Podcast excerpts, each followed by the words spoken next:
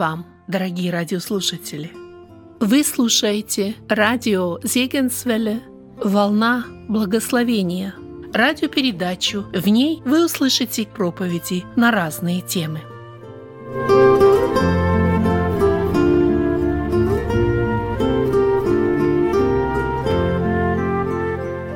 Дорогие мои Господь вновь дарует нам эту встречу для того, чтобы мы заглянули в Его Слово, а также в свои сердца. Вы помните, Слово Божье говорит, вникай в себя и в учение, занимайся сим постоянно.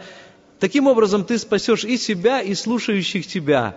Я надеюсь, что сегодня мы также сможем, рассмотрев эту очередную крупицу Нагорной проповеди нашего Господа Иисуса Христа, напитать нашего вечного внутреннего человека, для того, чтобы мы знали, как поступать и какова воля Божья для нашей жизни. Тема, о которой сегодня пойдет речь, довольно необычная. Тема, о которой мы говорим очень редко. Это тема поста. Будьте добры, откройте ваши Библии на шестой главе Евангелия от Матфея. Мы будем читать с 16 стиха. Тема поста не такая популярная тема, наверное, потому, что в Слове Божьем мы не находим конкретной заповеди о том, чтобы мы пребывали в посте.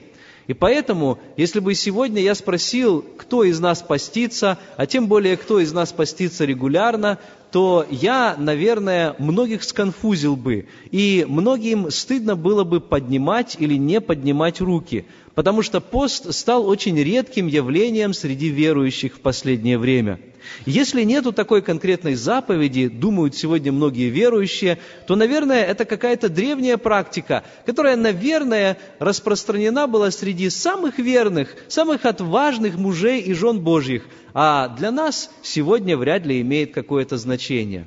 Но давайте мы отбросим наши суждения и посмотрим сегодня на то, что говорит нам Слово Божье. Итак, я думаю, что уже открытые Библии перед вами на Евангелие от Матфея 6 главе. Иисус Христос продолжает свою Нагорную проповедь. Он продолжает учить большую толпу людей, которая собралась возле Него. Может быть, не все им понятно, но так или иначе, эти слова, благодаря усилиям учеников Его, записаны для нас и доступны сегодня, за что слава Господу.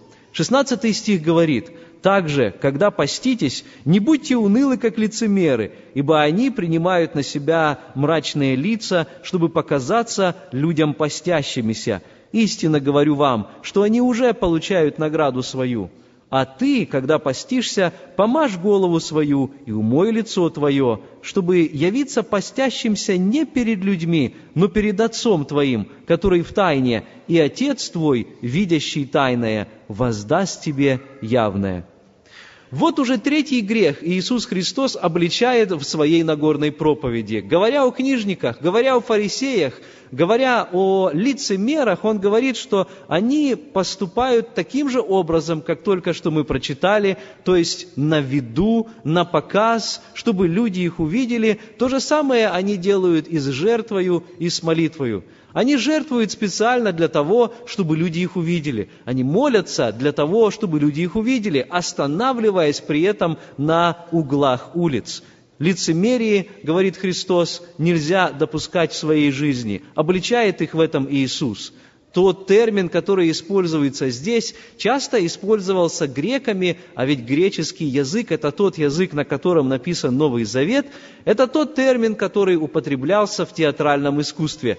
Имелись в виду люди, которые надевали на себя маски и которые вели себя совсем не так, как в обычной жизни.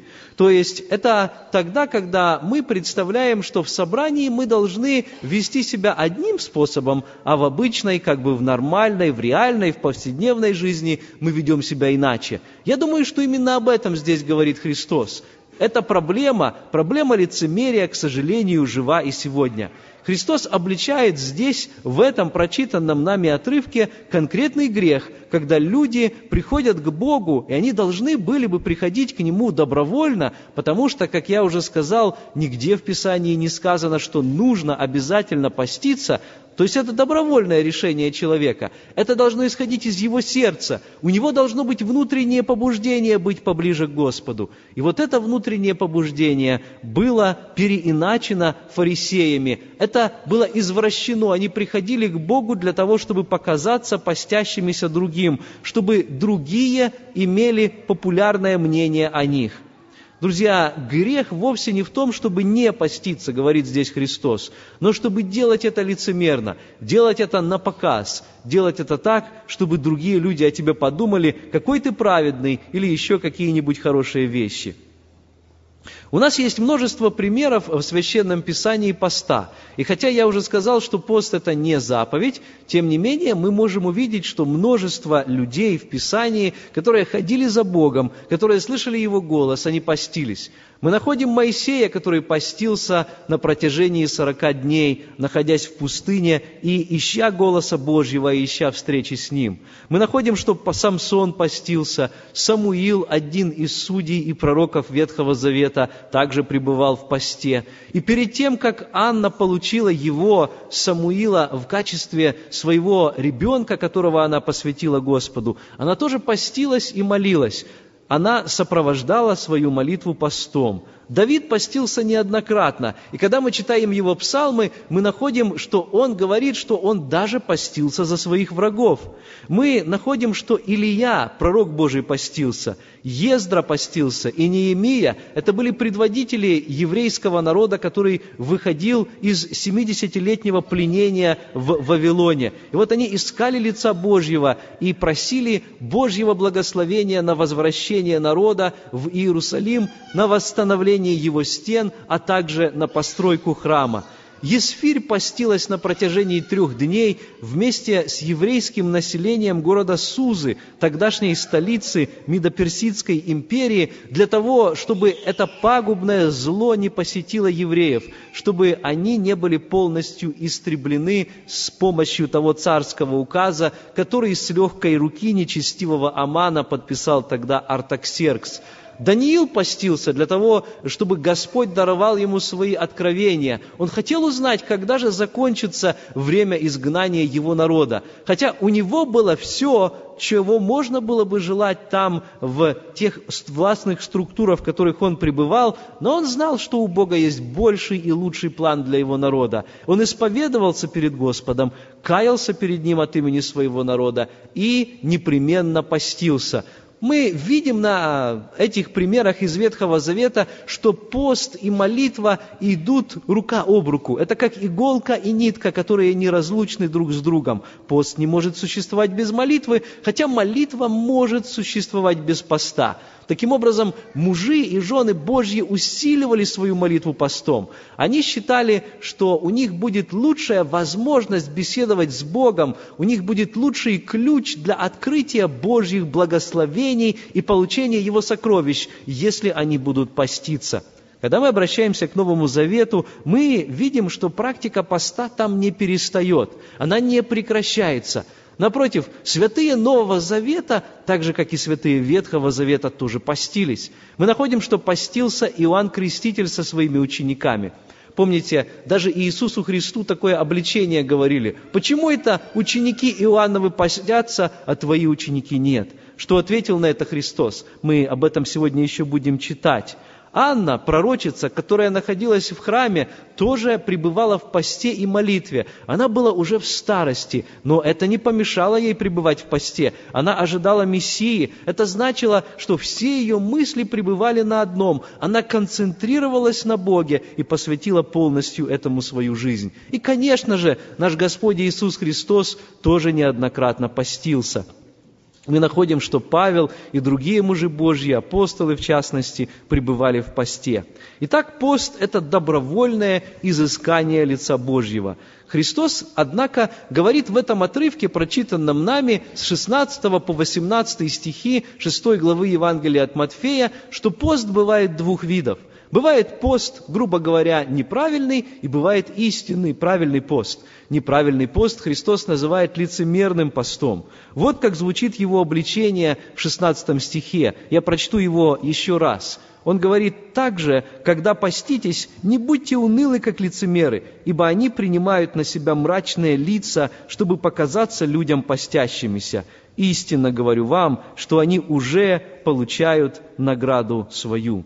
Издревле было известно, что пост – это воздержание от пищи. Тогда, когда человек настолько поглощен желанием слышать Бога, видеть Бога, получить Его откровение, взыскать Его волю, взыскать Его лицо, что у него даже пропадает аппетит – нам известно такое состояние духа человека, особенно тогда, когда нас постигает какое-то горе и испытание. Мы говорим тогда друг другу, ты знаешь, у меня даже кусок в горло не лезет.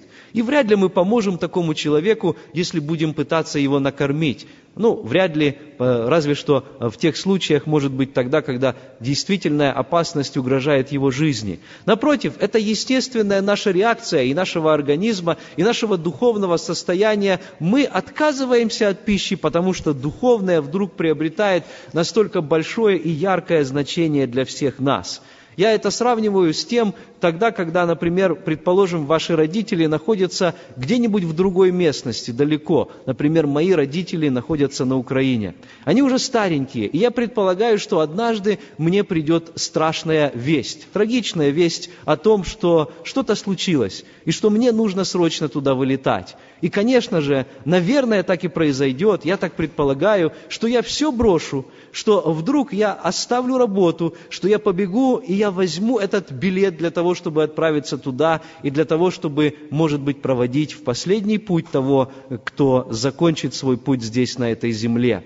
Наш близкий человек, с которым мы провели наше детство и которого мы любим, конечно, будет приоритетом для нас. И мы остановим весь ход нашей жизни. И все остальное, что было важным для нас в этот момент, вдруг отойдет на второй план, потому что это станет нашим приоритетом. Так вот, дорогие друзья, то же самое можно сказать о посте. Вдруг человек, который вроде бы раньше тоже молился, он искал лица Божьего, но у него возникло то обстоятельство жизни, тот вопрос, который без Бога никак нельзя решить. И сейчас, именно в этот момент ему нужно его решить. И он готов не отходить от Бога, готов, можно сказать, образным языком бороться с Ним, только бы получить этот ответ. Вот как можно описать потребность человека в посте.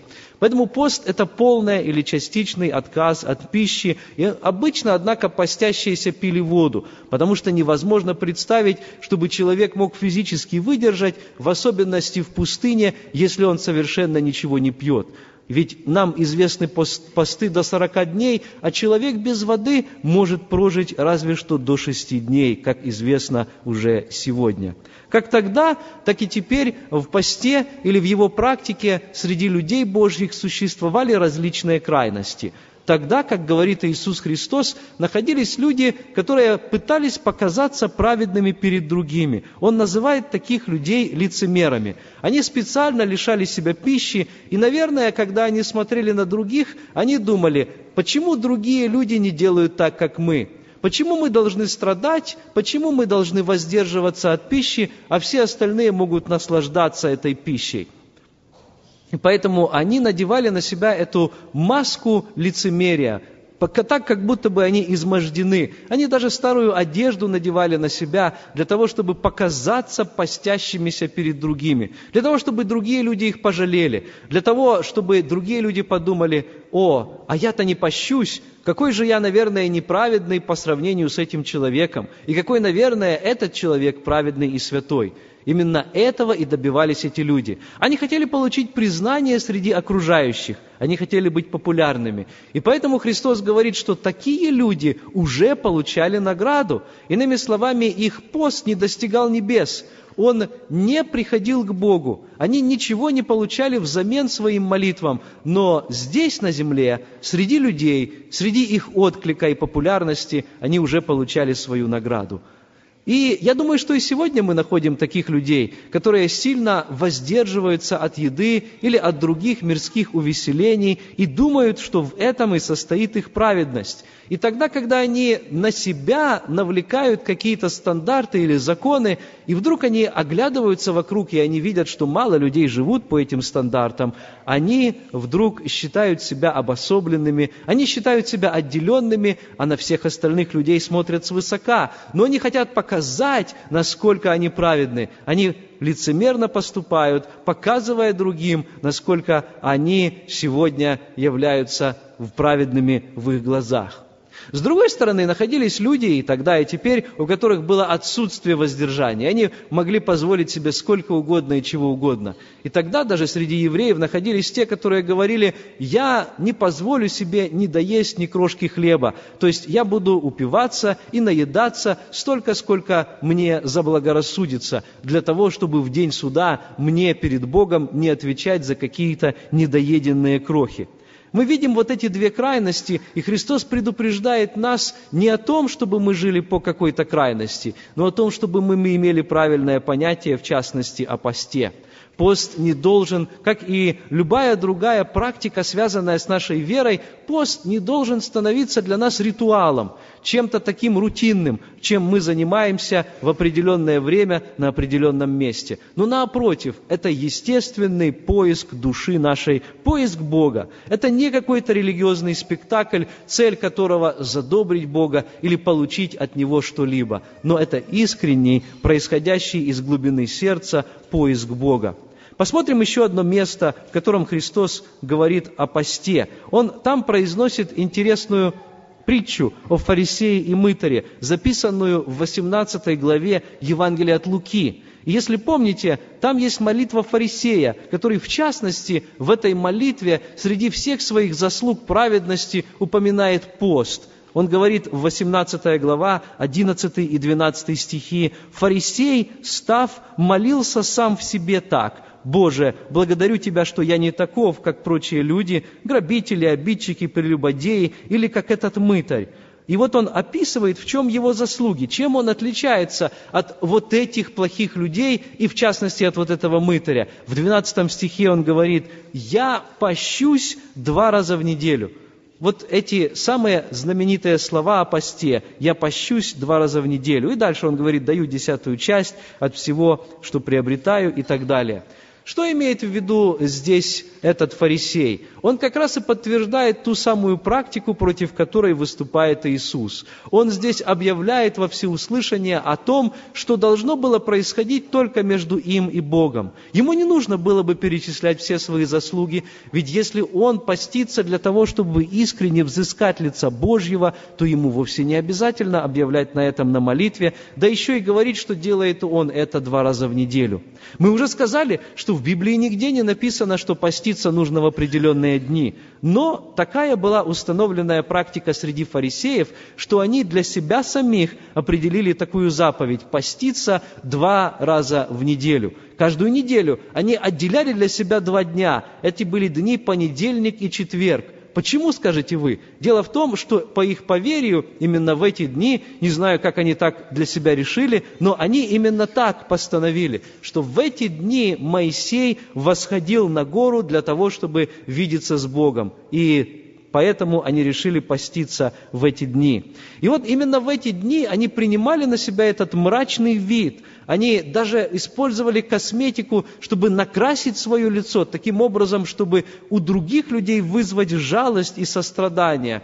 Но самое интересное, я бы даже сказал ироничное, заключалось в том, что эти самые дни, понедельник и четверг, были очень многолюдными и праздничными днями в Иерусалиме, потому что люди приходили для того, чтобы скупиться и что-то продать. Это были рыночные дни, это были коммерческие дни.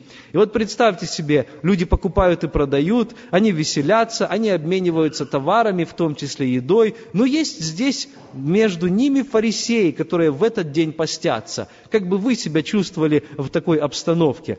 Вот поэтому фарисеи тогда показывали свой пост другим. Они как бы подчеркивали свой контраст со всем остальным обществом. Они хотели, чтобы другие люди увидели, вот как я страдаю и как ты поступаешь, если ты не поступаешь так, как я, для того, чтобы вызвать это сострадание в других людях. Вы знаете, интересно, что в некоторых традиционных церквах люди по-прежнему постятся именно два раза в неделю, например, по средам и пятницам. Почему по средам объясняют нам? Ну, потому что в этот день было предательство Иуды, а в пятницу говорят нам, потому что в этот день произошла смерть Иисуса Христа. Я не называю этих конфессий, но вы отлично знаете, о ком я веду речь. Так вот, я однажды читал о таком интересном случае, как одна женщина подошла к прилавку конфет, и она решила выбрать конфеты для своих гостей, которые должны были прийти к ней в этот день. И она смотрела коробку за коробкой, смотрела на ингредиенты, на состав этих коробок и этих конфет, и не находила подходящей для себя. И, наконец, продавец спросила, что вы ищете? Она говорит, я смотрю, что в каждой коробке конфет есть ингредиент сухое молоко. Продавщица спросила у нее, ну, так вот, с состраданием, с сожалением, неужели у вас предрасположенность к этому ингредиенту? Вы не можете, ваш организм не воспринимает сухого молока? Да нет, с гордостью и надменностью, ответила эта женщина. Дело в том, что мы постимся по средам и пятницам, и мы ни в коем случае не должны употреблять в пищу то, что содержит молоко. И вот она об этом заявляет во всеуслышание и заявляет таким образом, чтобы подчеркнуть, вот какая я, а ты не такая, и ты этого не делаешь. И вот смотри, как я тщательно исследую каждую коробку, чтобы увидеть, есть в ней тот или иной ингредиент или нет. И женщина с важным видом продолжала смотреть на эти коробки. Я думаю, что именно примерно это имел в виду Иисус Христос тогда, когда Он говорил, чтобы мы не делали наш пост на показ. Такие люди, говорит Он здесь, уже получают награду свою. Но если это неправильный, лицемерный пост, то какой же тогда пост правильный? И в этом вопросе наш Господь не оставляет нас без ответа. Он не хочет, чтобы мы были в неведении. И поэтому в следующих двух стихах, 17 и 18 стихе этой шестой главы Евангелия от Матфея, он предлагает нам этот ответ. Я прочту еще раз эти стихи. Здесь написано, а ты, когда постишься, помажь голову твою и умой лицо твое, чтобы явиться постящимся не перед людьми, но перед Отцом твоим, который в тайне, и Отец твой, видящий тайное, воздаст тебе явно. Здесь Иисус Христос употребляет те же слова, которые Он сказал немного ранее о молитве. Наша молитва и наш пост – это наши личные взаимоотношения с Богом. Молитва может быть публичной, и пост может быть объявлен для всей церкви, для того, чтобы все мы могли в нем участвовать. Но тем не менее, только перед Господом мы должны это делать так, чтобы Он знал, постимся мы или нет, молимся мы или нет. Это видно только Ему. И поэтому и плоды, и ответы нам будут от Него. Он, написано здесь, видящий тайное, воздаст нам явно. Смотрите, первая фраза в 17 стихе написана так, «когда ты постишься». Я хотел бы спросить, когда ты постишься – я просто переставляю эти слова для того, чтобы поставить знак вопроса в конце этой фразы. Христос говорит не просто «если ты будешь поститься», но «когда ты будешь поститься». У тебя должна быть практика поста. Христос нам не заповедал ее, Он не сказал «обязательно поститься», но истинно верующий человек не может никогда не поститься – по крайней мере, один или несколько раз в жизни каждого из нас должны были быть те ситуации, в которых мы особо нуждались в Божьем присутствии и прикосновении.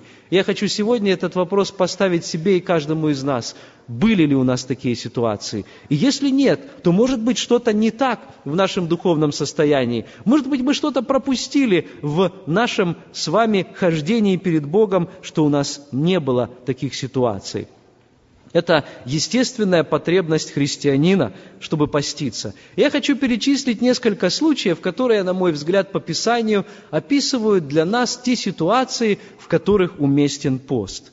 Во-первых, читаем мы в Писании, пост уместен тогда, когда у нас есть какая-то скорбь. Мы читаем в Евангелии от Матфея в 9 главе с 14 стиха. Это место я уже немножко упомянул. Тогда, читаем мы там, приходят к нему ученики Иоанновы и говорят, это Матфея 9, 14. И вот они обличают его. Почему мы и фарисеи постимся много, а твои ученики не постятся?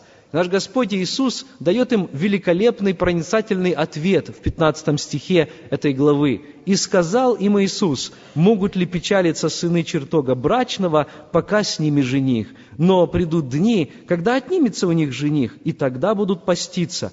То есть придет печаль, придет скорбь. Сейчас я, то есть я и есть тот самый жених, а они сыны брачного чертога. Они, нашим современным языком говоря, дружки на свадьбе, и они должны веселиться, а не поститься веселье и пост – это две разные вещи, две очень часто противоположные вещи. Но придет время, это время придет естественным образом, меня от них заберут, и мы уже знаем, что произойдет в дальнейшем. Произойдет то, что Иисуса Христа поведут на распятие, Его разлучат с Его учениками, наступит скорбь, и вот тогда они будут поститься, потому что их мечты не сбылись, потому что то, что они думали произойдет, не произошло. Вы знаете, тогда, когда в жизни Давида наступила скорбь из-за совершенного им греха, и он знал, что придет неминуемо Божье наказание, и что ребенок, которого родился у него, он все-таки умрет. Вы помните эту историю, тем не менее он постился, потому что у него на сердце была эта скорбь. И когда уже это наказание совершилось. Когда ему сообщили о смерти ребенка, вы помните, что он прекратил поститься. Люди вокруг были удивлены, но тогда же Давид сказал, что у меня нет другого выбора, я ничего уже не могу сделать, потому что еще что-то можно было изменить до того, как ребенок умер, а теперь уже все. Я могу пойти к нему, а он не может вернуться ко мне. Мы действительно как бы не можем есть тогда, когда нам трудно. У нас пропадает аппетит. Мы теряем этот аппетит потому, что скорбь заволокла наше сердце своей мглою. И нам, как говорится, не до еды. И вот тогда это и называется истинным настоящим постом. Но есть и другие ситуации, когда пост вполне уместен для верующих. Вот, например, вторая книга царств, 20 глава, описывает такую ситуацию, когда иудейский царь Иосафат узнал о том, что моавитяне и аммонитяне со своими огромными полчищами надвигаются на Израиль и вот-вот нападут на него – и он знал, что у Израиля, или вернее у Иудеи, недостаточно сил для того, чтобы противостоять этим армиям. И единственная надежда на Господа. Что делать? Эта огромная надвигающаяся опасность заставила царя самому поститься.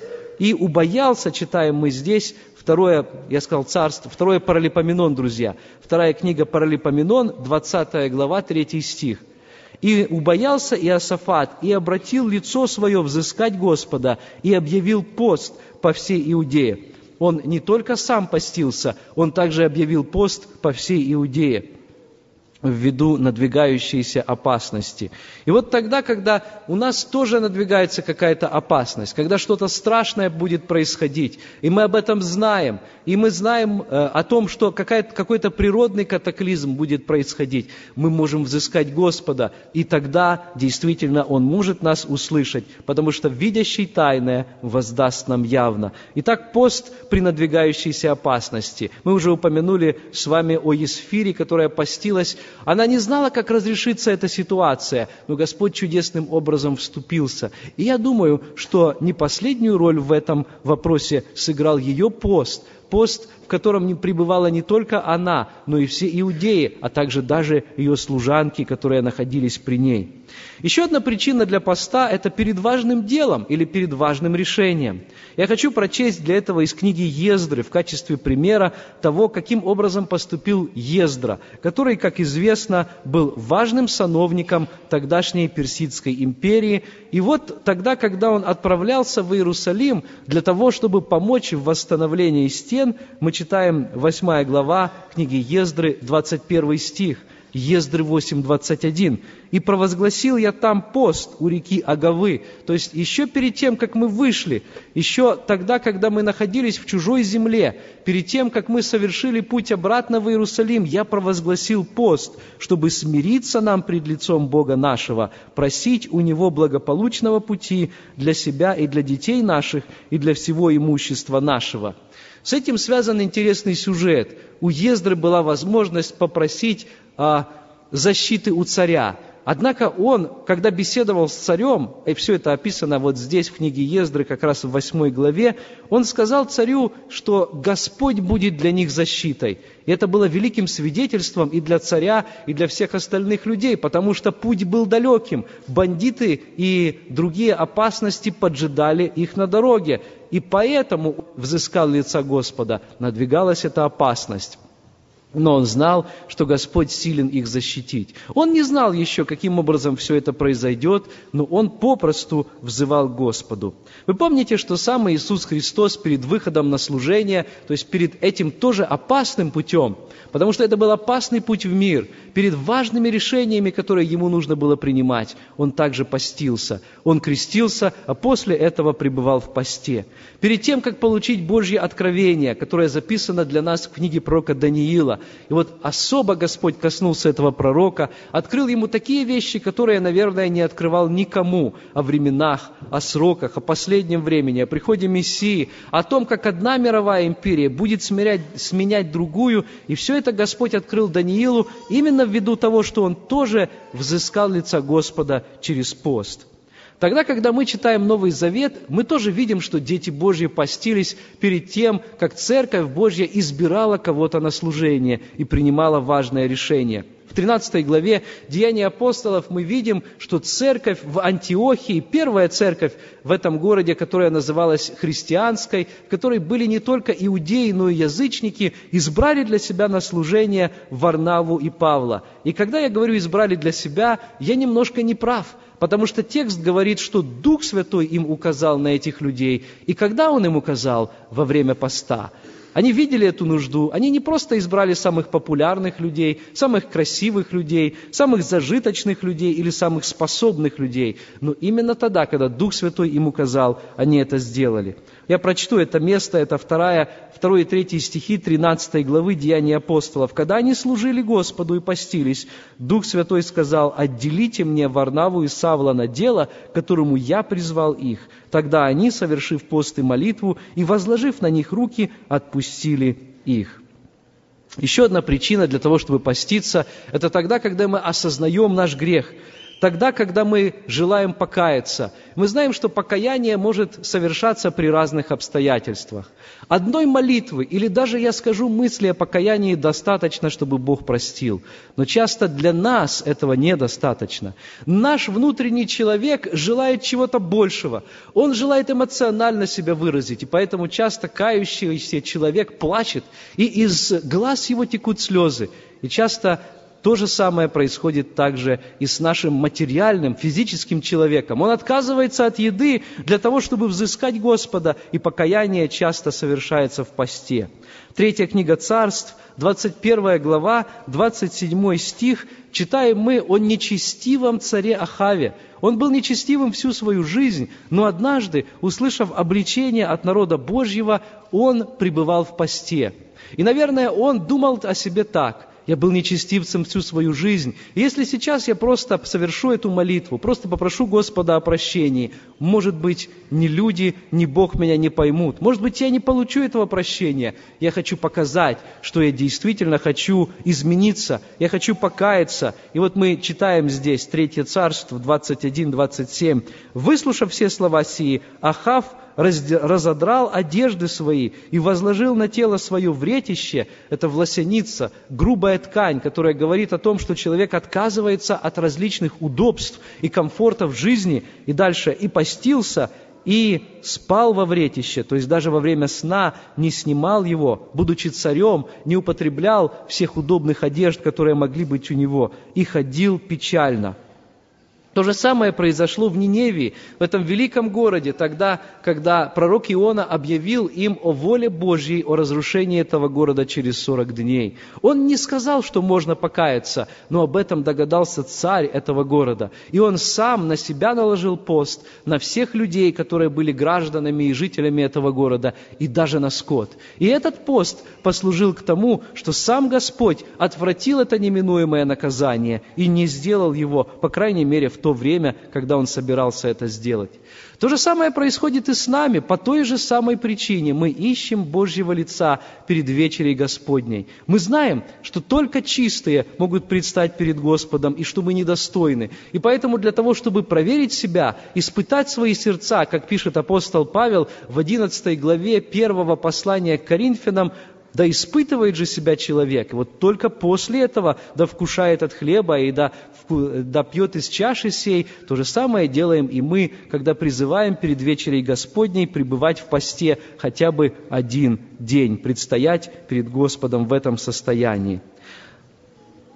Но, друзья, Иисус Христос здесь говорит нам о том, чтобы мы не делали пост достоянием гласности, чтобы мы не трубили об этом.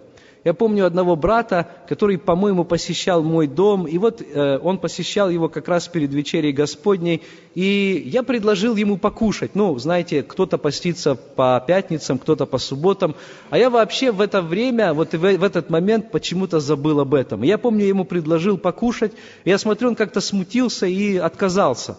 Но я настаивал, вот. Еда была готова, и мы собирались обедать. И вы знаете, он так нехотя, как бы стыдно а, ему было, он смиренно признал то, что он находится в посте. Он не хотел об этом говорить. И я думаю, что это не случайно. Это как раз тот пример, о котором я говорю, чтобы мы не афишировали это. Если бы я не спросил, а тем более не настоял, то я, наверное, даже и не узнал бы, что он находится в посте это осталось бы между ним и Богом. Пусть то же самое будет и в нашей жизни. Не будем об этом трубить или рассказывать другим, ну разве что самым близким людям, которые, наверное, должны знать, что с нами происходит. И вот пост, дорогие мои, это одно из тех забытых сокровищ, которые уготовал для нас Господь. Он, оно подарено Богом для людей. Бог не говорит, что мы должны им обязательно пользоваться постоянно. Но Господь говорит, хочешь взыскать мое лицо, хочешь получить от меня больше благословений, хочешь иметь этот чудесный ключ для открытия моих небесных сокровищ. Что ж, этот ключ у тебя есть, и твое право воспользоваться им или нет. И если мы не пользуемся им, то мы многое теряем. Пусть Господь благословит нас использовать это право. Аминь. Помолимся. Вы слушали Вадима Гетман.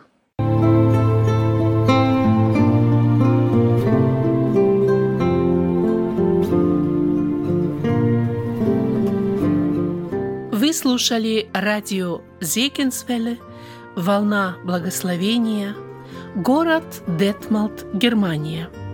Дорогие радиослушатели, мы желаем вам Божьих благословений.